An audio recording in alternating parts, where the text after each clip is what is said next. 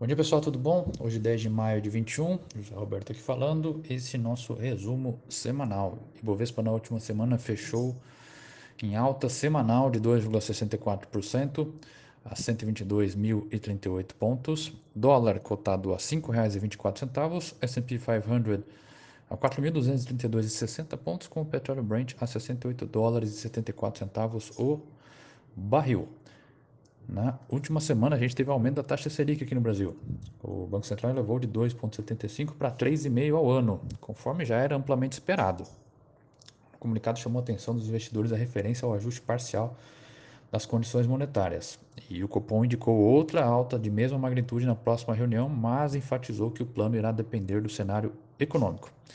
Em internacional, o principal dado uh, que saiu foi o payroll nos Estados Unidos, divulgação do relatório de trabalho bem abaixo das expectativas. Em abril foram criados 266 mil empregos, enquanto o mercado esperava 1 milhão de vagas novas.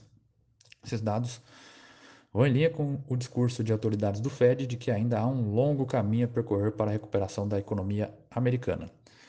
Para a semana, o que a gente está esperando? É, no Brasil, debate sobre reforma tributária mantendo protagonismo, assim como negociações ainda finais entre Poder Executivo e Congresso a respeito do orçamento de 21. Em relação a indicadores econômicos, a semana vai contar com a pesquisa mensal de serviços. O importante é o índice de, de atividade econômica do Banco Central, o IBCBR, referente a março, que é tido como uma prévia do PIB para o mercado financeiro.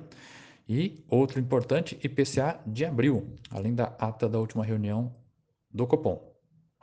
No cenário internacional, a gente continua de olho nas discussões sobre patentes de vacina contra a Covid, assim como questões geopolíticas envolvendo países desenvolvidos e China.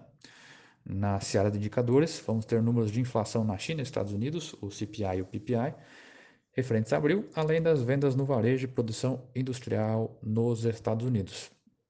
Discursos dos dirigentes do Fed e dados de produção industrial da zona do euro relativos a março também compõem a agenda. Ok, pessoal? Boa semana a todos. Qualquer coisa, a gente está mais que à disposição. Ficamos por aqui. Um abraço.